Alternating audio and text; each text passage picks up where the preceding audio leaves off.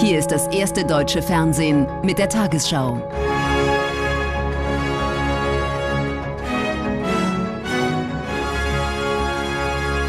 Heute im Studio Judith Rakers. Guten Abend, meine Damen und Herren. Ich begrüße Sie zur Tagesschau. Die Gewalt im Nahen Osten ist erneut eskaliert. Die israelische Luftwaffe griff in der Nacht Stützpunkte militanter Palästinenser im Libanon und im Gazastreifen an. Von dort waren zuvor Dutzende Raketen auf Israel abgefeuert worden. In den vergangenen Tagen hatte es wiederholt gewaltsame Zusammenstöße auf dem Tempelberg in Jerusalem gegeben. Das Damaskustor in Jerusalem heute Mittag. Zehntausende palästinensische Muslime auf dem Weg zum Freitagsgebet. Nach zwei Tagen der Eskalation hoffen viele hier, dass es heute ruhig bleibt. Mehr als 2000 israelische Sicherheitsbeamte sind im Einsatz. Für Muslime, die zum Beten zur Al-Aqsa-Moschee wollen, gelten strenge Regeln und scharfe Kontrollen. Sie haben unsere Ausweise gescannt. Es war nicht leicht, den Checkpoint zu passieren. Junge Frauen wurden zur Seite genommen, weil sie keinen Pass hatten oder ohne Eltern unterwegs waren. Aber mit Gottes Hilfe wird nun alles gut gehen. Seit Mittwoch eskaliert der Konflikt zwischen Israelis und Palästinensern. Zweimal stürmen israelische Sicherheitskräfte die Al-Aqsa-Moschee. Nach deren Angaben hatten sich dort Randalierer mit Feuerwerkskörpern verschanzt. Szenen wie diese führen zu scharfer Kritik in der arabischen Welt. Die Hamas, von der EU als Terrororganisation eingestuft, feuert Raketen aus Gaza und dem Libanon ab. Israel reagiert und zerstört Hamas-Einrichtungen. Am frühen Morgen endet der gegenseitige Beschuss. Todesopfer gibt es nicht. Aber die Gewalt geht weiter. Im Norden des Westjordanlandes tötet ein Palästinenser zwei junge Frauen. Eine weitere schwebt in Lebensgefahr. Die Suche nach dem Täter läuft. Unsere Feinde testen uns einmal mehr. Einmal mehr werden sie sehen, dass wir zusammenstehen. Wir alle stehen hinter unseren Sicherheitskräften, die auch an Feiertagen wie jetzt alles tun, um diese Terroristen zu jagen. Zurück nach Jerusalem. Das Freitagsgebet mit 130.000 Gläubigen verläuft ohne Zwischenfälle. Immerhin das ist eine gute Nachricht. Christian Limpert in Jerusalem zeichnet sich tatsächlich schon eine Entspannung ab? Nein, die große Eskalation, die heute viele befürchtet hatten, die ist zwar ausgeblieben. Der Tag endet relativ ruhig. Dennoch ist es zu früh, von einer möglichen Entspannung zu reden. Denn das Misstrauen auf beiden Seiten, das ist nach wie vor sehr groß. Die Hamas im Gazastreifen, die hat am Nachmittag noch einmal angekündigt, dass sie sofort mit Raketen reagieren werde, falls äh, Al-Aqsa noch einmal attackiert werden sollte. Und auch die israelische Seite bleibt skeptisch. Man hat heute erneut betont, dass man keine Eskalation wolle. Gleichzeitig hat das israelische Militär punktuell Reservisten einberufen, zum Beispiel für die Luftwaffe, um einfach schnell reagieren zu können, falls äh, mit einem erneuten Raketenbeschuss aus Richtung Libanon oder aus dem Gazastreifen äh, zu rechnen ist. Und der Sicherheitsexperten, die gehen momentan davon aus, dass die nächsten 24 Stunden zeigen werden, ob man nun von einer Eskalation, von einer befürchteten Eskalation reden kann oder doch von einer möglichen Entspannung. Vielen Dank, Christian Limpert in Jerusalem. Russland hat erneut damit gedroht, das Getreideabkommen mit der Ukraine zu beenden. Außenminister Lavrov bemängelte bei einem Besuch in der Türkei, dass es weiterhin Schwierigkeiten beim Export russischer Düngemittel und russischen Getreides gebe. Die türkische Regierung hatte das Abkommen im vergangenen Jahr vermittelt und setzt sich weiter dafür ein. My friend, how are you? Es ist ein herzlicher Empfang für den Gast aus Moskau. Aber Sergei Lavrov hat keine guten Nachrichten im Gepäck. Bei den Gesprächen in Ankara droht Russland mit einem Ende des Getreideabkommens. Nur unter bestimmten Bedingungen werde Moskau die Vereinbarung fortführen. Wenn es keine Fortschritte gibt, dass auch Russland ohne Probleme Düngemittel und Getreide exportieren kann, nun, dann werden wir darüber nachdenken, ob dieses Abkommen noch notwendig ist.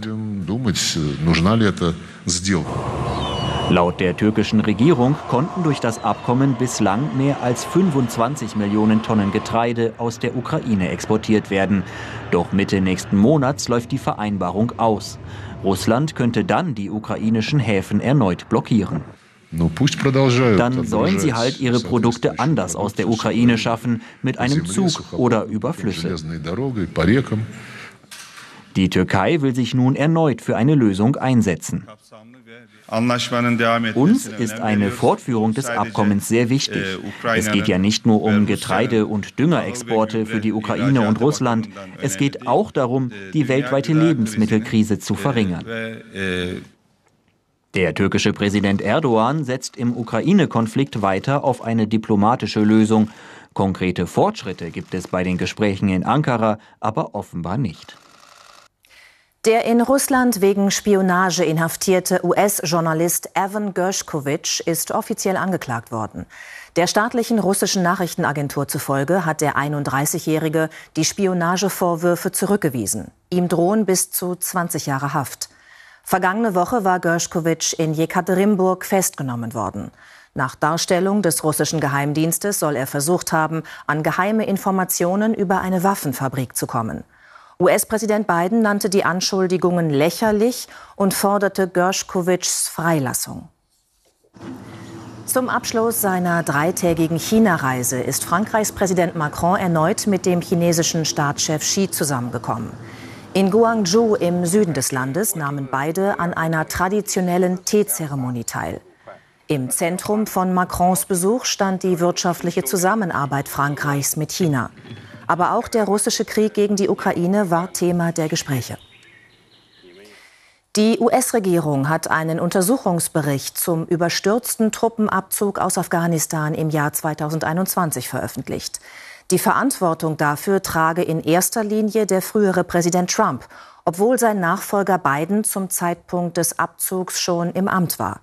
Biden sei durch die Entscheidungen Trumps stark eingeengt gewesen, heißt es in dem Bericht, der unter der Führung des Nationalen Sicherheitsrats entstand. Darin wird auch Kritik an den Geheimdiensten geübt. Diese hätten die Situation zu optimistisch eingeschätzt. Das republikanisch dominierte Parlament im US-Bundesstaat Tennessee hat zwei demokratische Abgeordnete ausgeschlossen und damit landesweite Reaktionen hervorgerufen. Die beiden Männer hatten sich Ende März im Parlamentsgebäude einer Demonstration von Schülerinnen und Schülern für striktere Waffengesetze angeschlossen. US-Präsident Biden nannte den Ausschluss der Abgeordneten schockierend und undemokratisch. Vizepräsidentin Harris kündigte eine Reise nach Tennessee an. Diese beiden schwarzen Abgeordneten haben gerade ihr Amt verloren, aus dem Parlament in Tennessee ausgeschlossen, weil sie sich für strengere Waffengesetze eingesetzt hatten. Vor knapp zwei Wochen hatte eine ehemalige Schülerin an einer christlichen Grundschule in Nashville drei Neunjährige und drei Mitarbeiter erschossen. Es war bereits der 19. Amoklauf an einer US-Schule in diesem Jahr bei 166 Massenschießereien insgesamt. Danach hatten Schülerinnen und Schüler in Tennessee demonstriert, auch im Parlament, dort unterstützt von diesen demokratischen Abgeordneten. Die Mehrheit der Republikaner stimmte daraufhin in zwei Fällen für einen sofortigen Ausschluss der Volksvertreter. Begründung, sie hätten Unordnung und Unehre ins Hohe Haus gebracht. Wir haben Sie alle aufgefordert, Angriffswaffen zu verbieten, und Sie antworten mit einem Angriff auf die Demokratie. Außerdem steht der Vorwurf des Rassismus im Raum, weil die beiden Ausgeschlossenen schwarz sind und eine weiße Abgeordnete bleiben darf. Ich denke, es ist ganz klar, ich bin eine 60-jährige weiße Frau und Sie sind zwei junge schwarze Männer. US-Präsident Biden bezeichnet den Vorgang als schockierend, undemokratisch und beispiellos. Immer mehr prominente Politiker melden sich zu Wort. Die schweigende Mehrheit der Amerikaner möchte Angriffswaffen verboten sehen, aber offensichtlich haben sich die Republikaner an die Waffenlobby verkauft. In den vergangenen knapp 160 Jahren ist erst dreimal gewählten Abgeordneten in Tennessee das Amt entzogen worden. Im Fall des getöteten Mädchens in einem Kinderheim im bayerischen Wunsiedel hat die Polizei weitere Informationen zu den Ermittlungen bekannt gegeben. Demnach steht ein elfjähriger Junge unter Verdacht, an der Tat beteiligt gewesen zu sein. Er wurde ebenfalls in der Einrichtung betreut, in der die Zehnjährige am Dienstag tot entdeckt worden war. Drei Tage nach der Tat herrschen in Wunsiedel Trauer und Fassungslosigkeit und bei den Ermittlern ein Stück mehr Klarheit. Staatsanwaltschaft und Polizei gaben erste Ergebnisse der Spurenauswertung in der Kinder- und Jugendhilfeeinrichtung bekannt. Diese deuten auf die Tatbeteiligung eines elfjährigen Jungen aus der Einrichtung in Wunsiedel hin. Da der elfjährige Junge nicht strafmündig ist, wurde er in einer gesicherten Einrichtung präventiv untergebracht. Am Dienstagmorgen war eine Zehnjährige tot in dem Heim gefunden worden. Die Polizei geht davon aus, dass sie umgebracht wurde. Mit elf Jahren ist der Verdächtige noch nicht strafmündig und damit auch nicht schuldfähig, falls er tatsächlich an der Tat beteiligt war. Laut polizeilicher Kriminalstatistik ist die Zahl der Tatverdächtigen unter 14 in Deutschland zuletzt gestiegen, meist wegen Delikten wie Ladendiebstahl oder leichter Körperverletzung. Taten wie die in Wunsiedel eine Seltenheit in der Altersgruppe und deshalb kein Grund, die vorhandenen Regeln zu ändern, so der bayerische Innenminister heute. Natürlich muss im Einzelnen auch äh, immer untersucht werden, hat jemand schon in, in der Jugend eine Gemeingefährlichkeit entwickelt. Das ist dann eine andere Frage.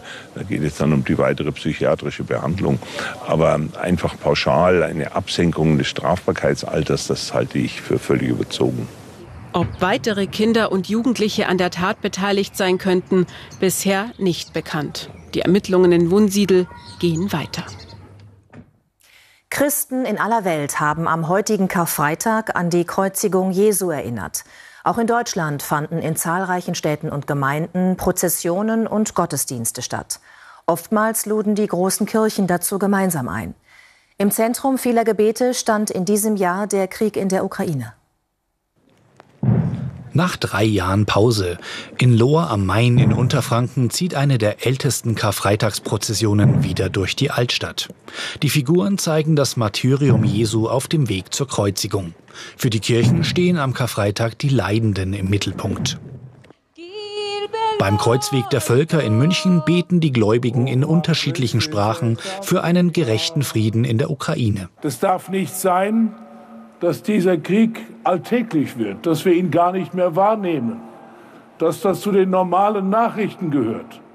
Ein Krieg ist immer ein ungeheures Unglück für Generationen. Selbst wenn die Waffen schweigen, bleibt der Hass, bleiben die verwundeten Menschen an Leib und Seele verwundet.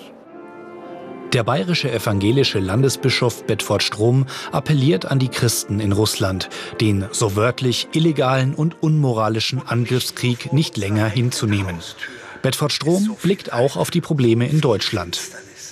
Die Menschen, auch hier in unserem eigenen Land, haben Sorge um die Zukunft. Und es gibt auch viele Menschen, die durch die ganzen Krisen, die wir jetzt erlebt haben, immer mehr in Armut gerutscht sind. Da ist es jetzt nötig, diese Menschen zu sehen, äh, nicht an ihnen vorbeizugehen. Äh, und deswegen auch dann alles, was wir an Solidarität aufbringen können, damit wir gemeinsam diese Krisen bewältigen können, aufzubringen. Bewusstsein für das Leid in der Welt. Am Karfreitag steht es bei den Kirchen im Mittelpunkt, bevor die Osterzeit beginnt. Im Petersdom hat Papst Franziskus gemeinsam mit vielen Gläubigen die Karfreitagsliturgie zelebriert. Seine Teilnahme an der abendlichen Kreuzwegprozession am Kolosseum in Rom sagte Franziskus wegen des kalten Wetters kurzfristig ab. Er werde die Prozession vom Vatikan aus verfolgen. Der Papst war erst in der vergangenen Woche wegen einer Bronchitis für knapp drei Tage im Krankenhaus behandelt worden. Und nun die Wettervorhersage für morgen Samstag, den 8. April.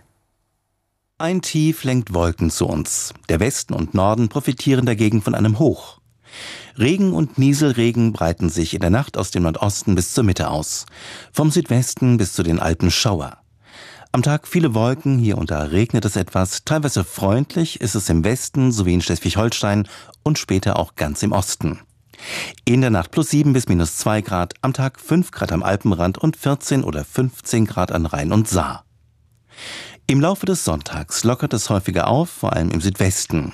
Im Osten und Südosten einzelne Schauer. Am Montag mehr Sonne als Wolken, am Nachmittag im Westen und Nordwesten dichte Wolken, Regen folgt bis 20 Grad. Am Dienstag unbeständiges, windiges Wetter.